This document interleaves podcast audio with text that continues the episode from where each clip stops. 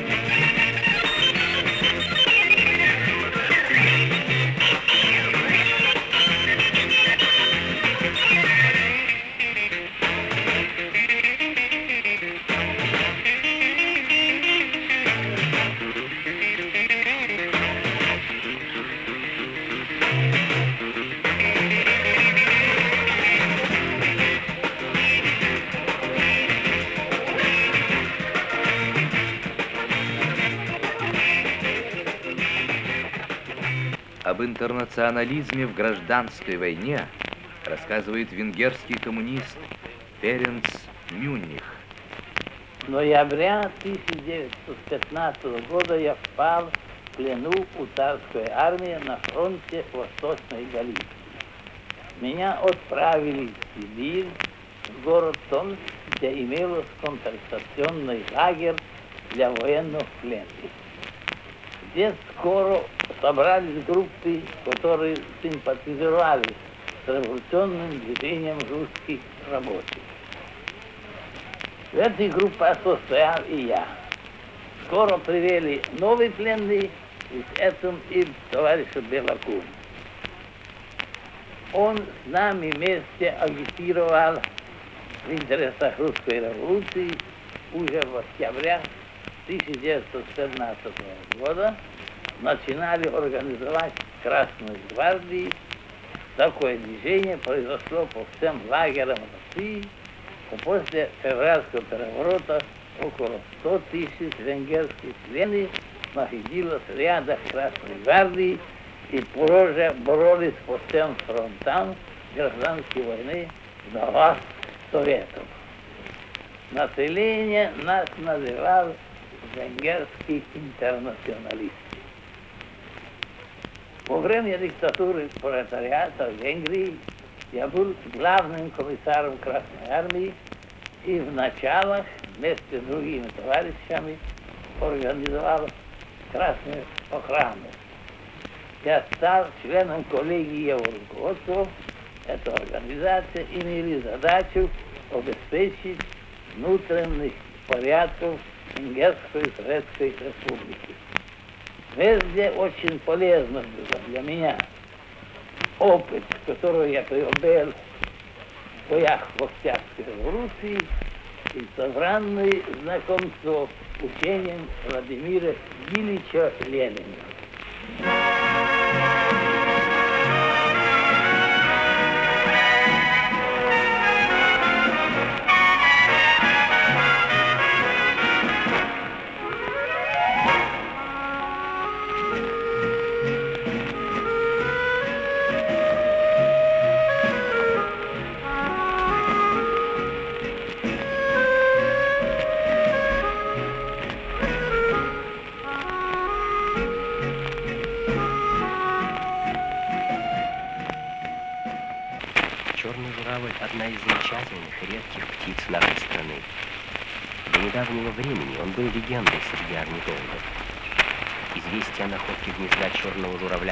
Приморском крае сулило надежды. Ведь оно оказалось слеты родительской пары журавлей, свидетельствуют об их наступлении.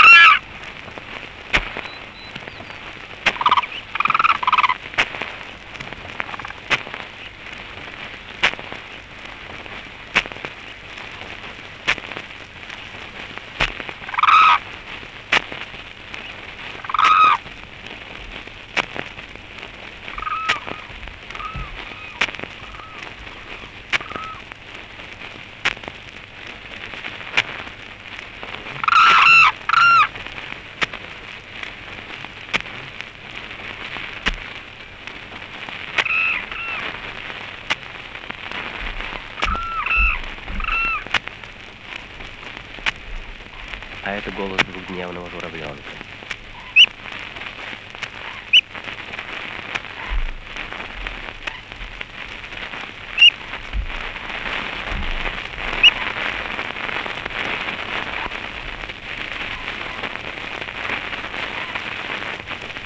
Столь же редок и осторожен даурский журавль. В природе журавли, как правило, откликаются на зов другого. Неволе же одинокий даурский журавль может кричать необычно долго. Вероятно, потому, что не получает ответа.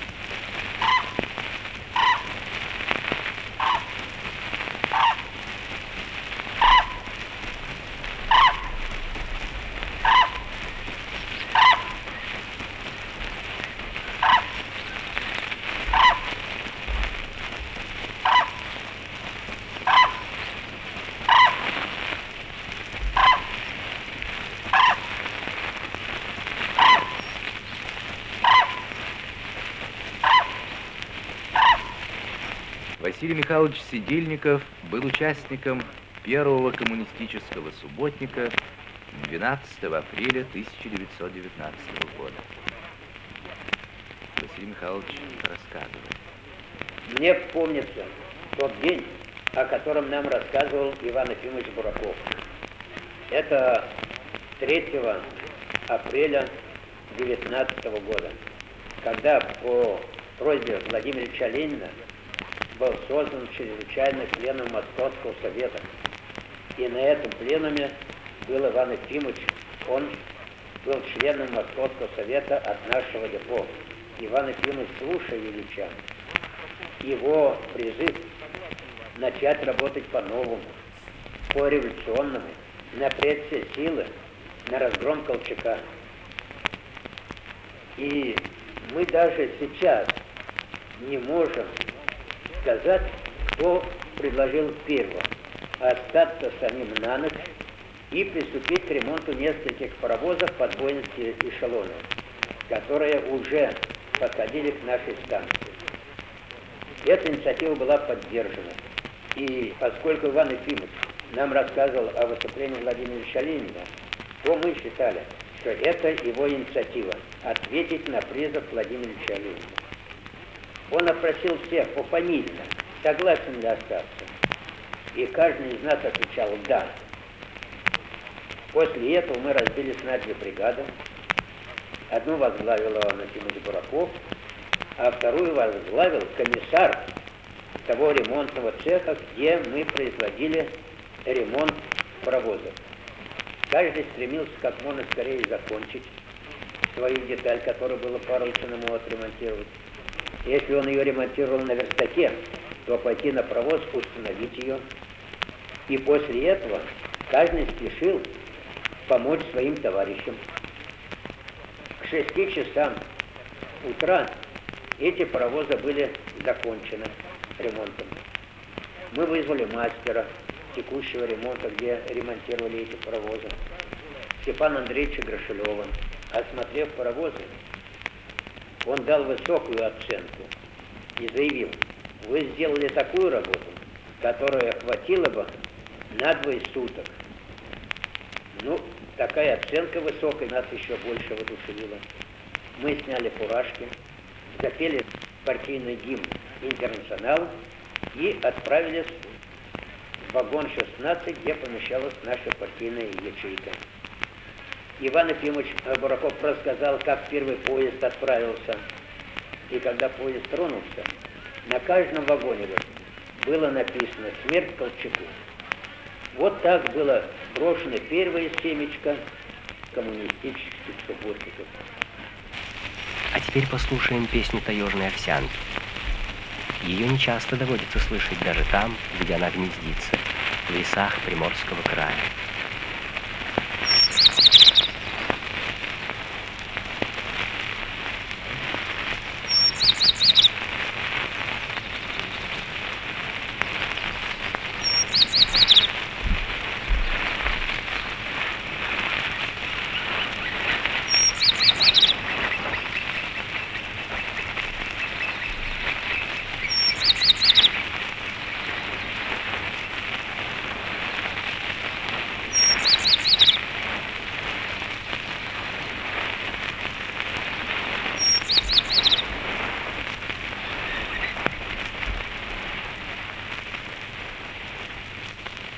А это кричит орлан белохвост. Он широко распространен по территории нашей страны, но всюду очень редок.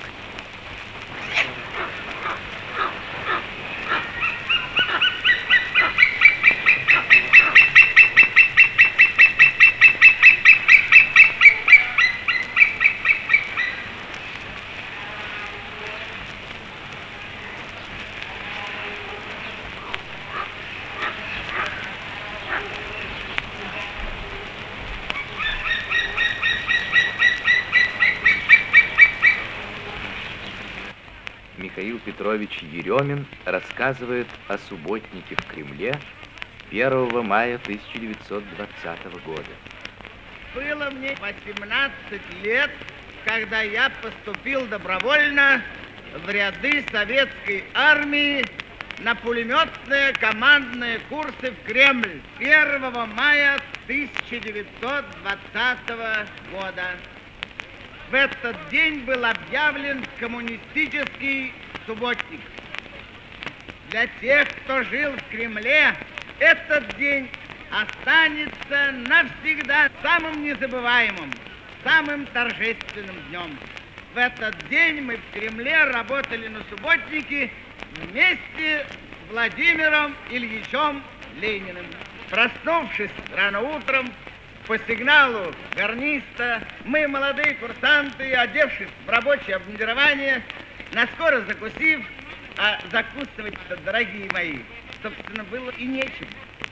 Вот вы спросите ваших бабушек и дедушек, они хорошо помнят тот незабываемый 1920 1 мая, последующие дни жителям Москвы по карточкам выдавали только один хлеб.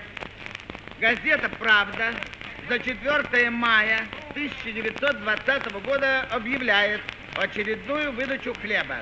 По купону номер 12 рабочей карточки будет выдан один фунт на два дня. Для детей по детской карточке купон номер 32 будет выдано три четверти фунта на два дня. И больше, дорогие мои, ничего. Ведь ни моркошки, ни картошки купить тогда нельзя было. Мы помним, что в этот день нам приготовили жидкий суп из селедочных голов. А хлеб кто сколько хотелось своего полуфунтового пайка из 200 грамм, который нам был выдан утром на весь день. Когда мы шли на построение, то просветы окон увидели, как золотым потоком брызги солнечных лучей ударили о стены древнего Кремля, осветили площадь Кремлевскую, Сенатскую, Ивановскую. Мы с радостным настроением выбегали для построения. Вот мы уже построились, вот нас уже ведут к месту работы. На этом самом месте 300 лет тому назад думный дьяк в полуметровой меховой шапке кричал царские указы. Он кричал их для народа. Он кричал на всю Ивановскую. Это была площадь Ивановская, поэтому и поговорка есть. Кричит и во всю Ивановскую. Вот на этой самой площади у царя колокола, где стоит Иван Великого колокольня, и было место нашей работы. Вот сейчас будет команда по местам приступить к работе. Ну что такое случилось? Строй зашевелился. Что такое? Фрау Фланга доносится шепотом. Ленин пришел на работу. Владимир Ильич с нами будет работать. Никто не ожидал, что Ленин, руководитель партии, правительства, пришел вместе с нами, с курсантами, в простой рабочей одежонке принять участие своим трудом. Для нас было величайшее счастье участвовать на этом субботнике вместе с Владимиром Ильичем Лениным. Вот Владимир Ильич подошел к руководителю работы, отрапортовал, что прибыл в ваше распоряжение, назначайте работу. Тотчас же группы приступили к работе. Вот один из курсантов поднял за тяжелую часть бревна небольшое сравнительно дерево, но конец его другой волочится по земле и тормозит движение. Владимир Ильич, заметив это, подбежал к этому концу бревна, подхватил, бросил себе на плечо и, выровняв ногу с курсантом, вместе с ним отправился сбрасывать это бревно в место, которое было указано к Боровицким воротам. Владимир Ильич вначале работал с курсантом, затем к нему присоединился наш комиссар курсов, Борисов, Илья Борисович, старый член партии, бывший рабочий завода «Динамо» Москвы. Вот несут они вместе с ним бревно. Вот сбросили бревно, идут, возвращаясь к месту, где еще есть бревна, и комиссар замечает, что Ленин ускоряет шаг, когда он подходит к этой куче бревен. Он замечает, что Ленин берется за более тяжелую часть дерева, за комель его. Борисов замечает, что это повторяет, что Ленин ускоряет шаг, когда подходит, и опять берется за тяжелый конец. Не вытерпел наш Борисов. Владимир Ильич, как-то неудобно получается. Я замечаю, что вы все время за более тяжелый конец дерева беретесь. Вы же постарше меня, я помоложе вас. А раз постарше, так слушай старшего. И берет, поднимает снова тяжелую часть себе на плечо и несет, улыбаясь. Ну вот, погода еще лучше, солнечные лучи совсем разогрели нас, да еще работа нелегкая. Мы уже, кажется, поустали. Тогда комиссар обращается к Владимиру Ильичу. Владимир Ильич, может быть, с вас уже хватит, вы поработали достаточно, теперь уже немного осталось, мы без вас сделаем. Ну, видно, Владимир Ильич доволен таким предложением. Он, конечно, и поустал, и не только эта забота у него. Кажется, он соглашается. Но нужно было Борисову сказать еще одну фразу. Ведь, Владимир Ильич, у вас, наверное, есть дела поважнее. Вы бы видели, дорогие мои юные друзья, как преобразился весь Ильич. Какая другая, более важная работа может быть для членов партии, для гражданина Российской Социалистической Федеративной Республики, как работа? Сегодня субботник для всех.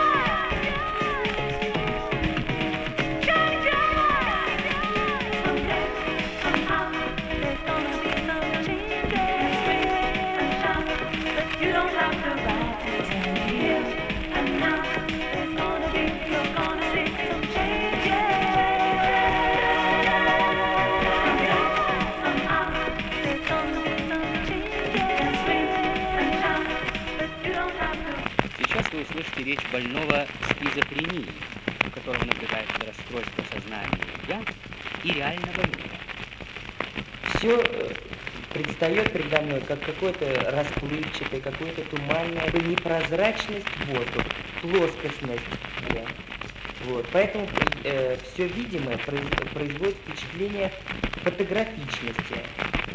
Кроме того, наблюдаются явления того, что э, все видимое находится как в темноте. Я существую как бы во мраке. Звуки, которые доходят до меня, доходят издалека. Действительность, которая все-таки в конце концов раздражает меня, и как-то я на нее реагирую. Предстает передо мной как, как бы немножко как бы видится, видится в мираже. И оставаясь э, человеком еще способным что-то осмысливать, так, я вижу действительность как бы отдаленной, ушедшей от меня. Мое «я» настолько до конца стерлось, что появилось какое-то вторичное ощущение моего «я», то есть появилось одновременно отсутствие моего «я» настоящего и появление какого-то чужого «я». Отмечу характерную особенность э, восприятия. Когда я смотрю на предмет, то глаз как бы обегает, он хватает э, существенное целое это предмета, причем э, выпадают конкретные э, особенности предмета. Так как э, у меня постоянно, постоянно нет присутствия «я», то появляется такое, такая пустота внутренняя. То есть нет э, радости, ощущения «я», то есть нет радости вообще бытия. Понимаете? То есть я конкретно не вступаю в свое э, такое нормальное историческое существование. так, появляется, так сказать, уход, углубление э, в такое самобытие. То есть это достигло такого, такого качественного предела, так, когда уже произошел какой-то переворот, переворот внутри качественный, так, который заставил появиться вот этому новому, чужому «я». Time insufficient and waters rising, water that causes and bubbles a great thirst. Once again I stand in.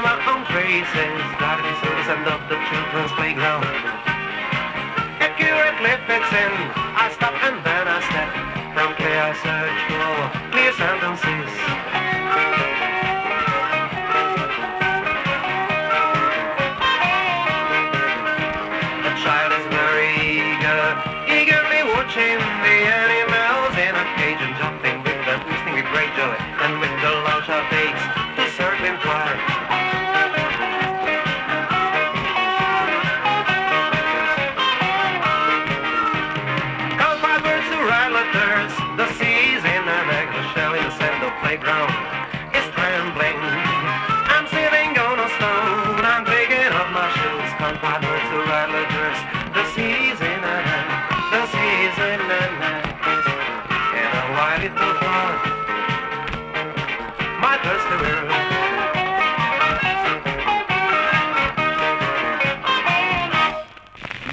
Явление шизофазии заключается в том, что предложения построены правильно, но содержание становится совершенно бессмысленным.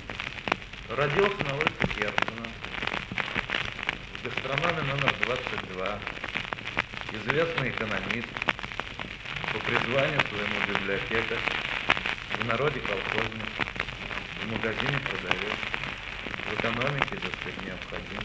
Такой, так сказать, система э, составе 120 единиц. Фотографируйте Мурманский полуостров и получаете телефон И бухгалтер работает по другой линии, по линии библиотеки. Ну что не воздух будет, а академик будет. Ну вот можно сфотографировать Мурманский полуостров. Можно стать воздушным асом планеты. И будешь уверен, что эту планету примут по учебнику. Значит, на пользу физики пойдет одна планета. Величина оторванная в области дипломатии дает свои колебания на всю дипломатию. А Илья Муромец дает колебания только на семью. Спичка в библиотеке работает. Кинохронику ходит и зажигает в кинохронике большой лист.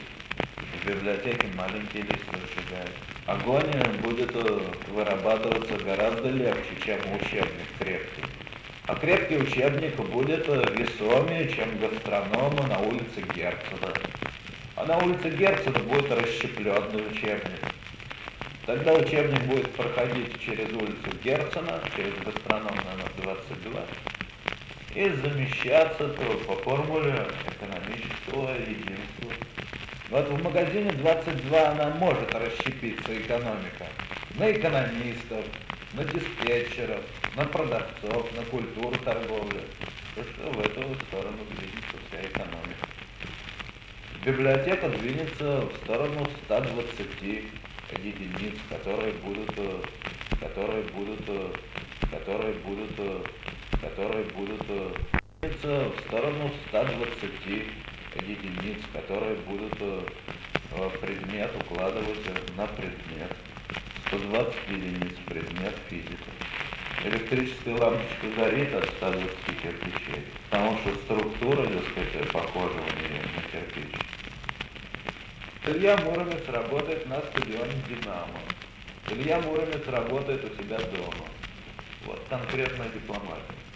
Открытая дипломатия то же самое. Ну, берем телевизор, вставляем в Мурманский полуостров, накручиваем там э, все время черный хлеб. Так что же, будет Муромец, что ли, вырастать? Илья Муромец, что ли, будет вырастать из этого?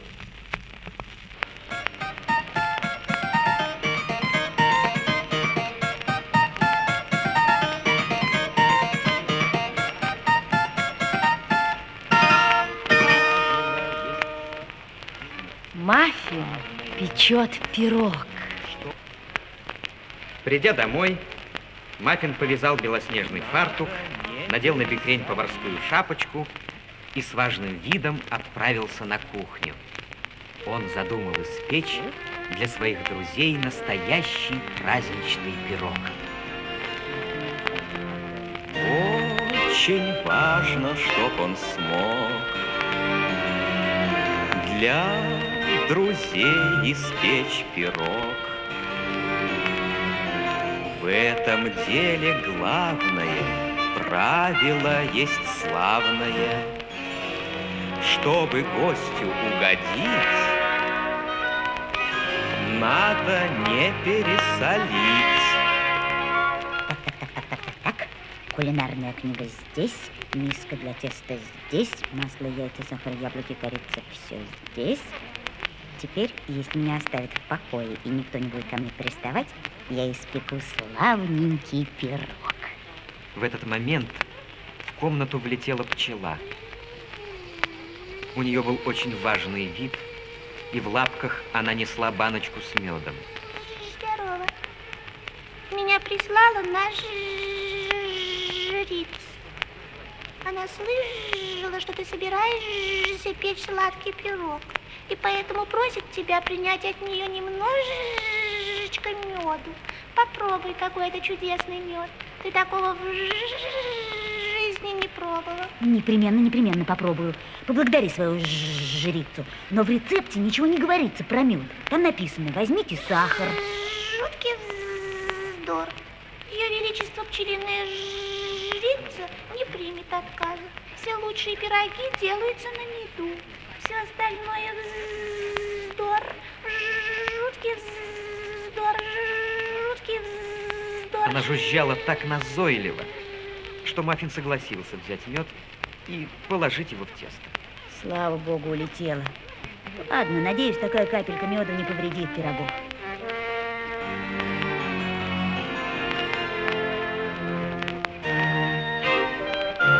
Так-так, мой мальчик. Здравствуй. Печешь? Хорошо, хорошо. Это была попугаиха Поппи. Она влетела в окно и уселась на столе. Так-так, очень хорошо. Но тебе необходимы свежие яйца. Я только что снесла для тебя яичко вот в эту чашечку. Бери, и все будет в порядке, мой дорогой, мой дорогой. мой Спасибо, дорогой. спасибо, Поппи, спасибо. Только, пожалуйста, не беспокойся. У меня уже есть яйца для пирога. Куриные яйца, крупные. В лучшие пироги кладут яйца попугая. Делай, как я тебе говорю, и не спорь, и не спорь, и не спорь. И оставив чашечку с яйцом, она полетела прочь, что-то гневно бормоча себе под нос. Ну ладно, ладно, одно маленькое яичко не может повредить пирогу. Пусть отправляется в тесто вместе с медом. А уж дальше я все буду делать по кулинарной книге. И Маффин пошел к буфету за сахаром.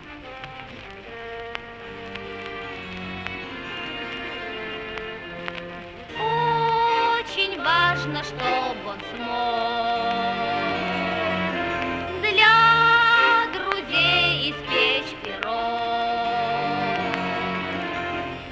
Вы их узнали? Ну, конечно. Это маленькие негритята, Молли и Лолли. Они хлопотали вокруг миски с тестом, бросали в нее немножко того, немножко этого, щепоточку одного, кусочек другого и помешивали тесто, даже не заглядывая в кулинарную книгу. Послушайте, ну кто делает пирог, вы или я? Хоть бы руки вымыли.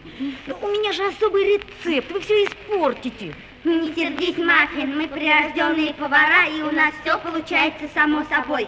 Нам не нужны ни кулинарные книжки, ни весы, ни мерки. Мы кладем всего понемножку и хорошенько размешиваем, размешиваем, размешиваем, чтобы было вкусно. Вот и готово, Маффин. Изумительно. Дальше я не знаю, пусть Молли скажет. Поставь тесто в духовку, и получится великолепный пирог. Женщине виднее. До свидания, Маффин. Не кокетничай. Привет, Маффин. И негритята убежали, продолжая весело щебетать и слизывать сладкое тесто с липких коричневых пальцев. Теперь мне уже нечего делать с этим тестом. Остается только поставить его в духовку и следить за правильной температурой. Температурой? Да что они все сговорились, что ли? Да, мистер Перегрин, я сказал температурой. Угу. А понимаешь ли ты значение этого слова? Ой. Конечно, нет. Но я тебе помогу. Не беспокойся и предоставь действовать мне. Я этим долго занимался на Южном полюсе. Перегрин сунул пирог в духовку и, захлопнув дверцу, ловко повернул выключатель. Вот так. Ну что ж, хотя мне и не дали самому сделать пирог, зато я сам его украшу. Он побежал в сад, так как ему пришла в голову блестящая мысль украсить верхушку пирога ботвой моркови. Она очень красива и похожа на перышки. Он сорвал ботву и, повеселев, побежал домой.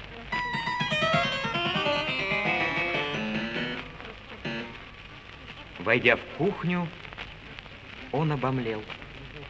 Перегрина не было.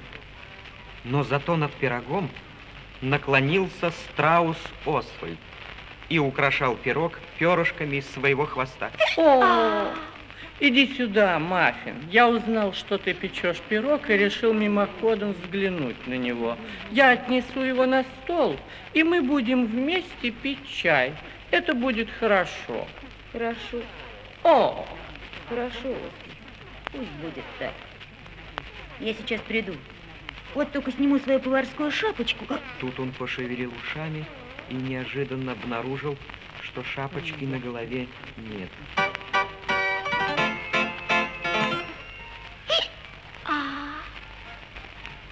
Вспомнил. Шапочка упала у меня с головы в миску. Но все были так заняты приготовлением моего пирога, что не заметили ее. А я забыл ее вынуть. Знаешь, Оскар, мне что-то совершенно не хочется есть. О, Но надеюсь, что вам всем пирог очень понравится. о, Пойду-ка я немножечко погуляю. Приятного вам всем аппетита. А.